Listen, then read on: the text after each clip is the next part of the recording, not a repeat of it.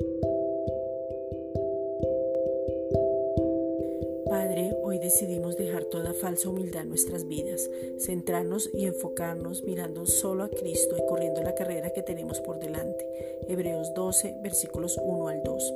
Por eso te pedimos que sobrenaturalmente podamos entender nuestra naturaleza, Juan 3:6, y responder a la misma, que alimentemos nuestro espíritu, Efesios 6:17, que podamos sumergirnos en el agua de la palabra, Juan 7, versículos 37 al 39 y encontrarnos en ella para que se cumpla todo lo que tú has dicho sobre nosotros, que crezcamos en la gracia, segunda de Pedro 3:18, que tomemos determinaciones sabias y oportunas donde crezcamos y nos mantengamos firmes, que estemos atentos a cada suceso para que venga una revelación nueva y fresca con unción, denuedo y que seamos llenos del Espíritu Santo. Efesios 5:18. Padre, hoy decidimos perseverar y no desmayar en la oración.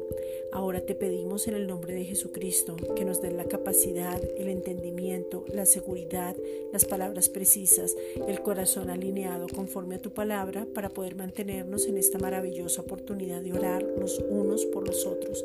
Efesios 6:18.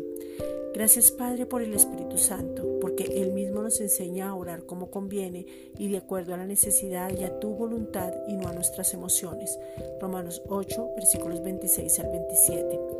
Ahora entendemos que estamos en el admirable, en el consejero, en el Dios fuerte, en el Padre eterno, en el príncipe de paz. Isaías 9:6. Y es por eso que con plena confianza podemos orar como conviene a los santos. Efesios 5:3.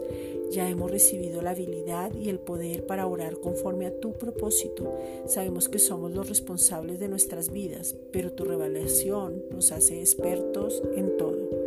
Gracias Padre.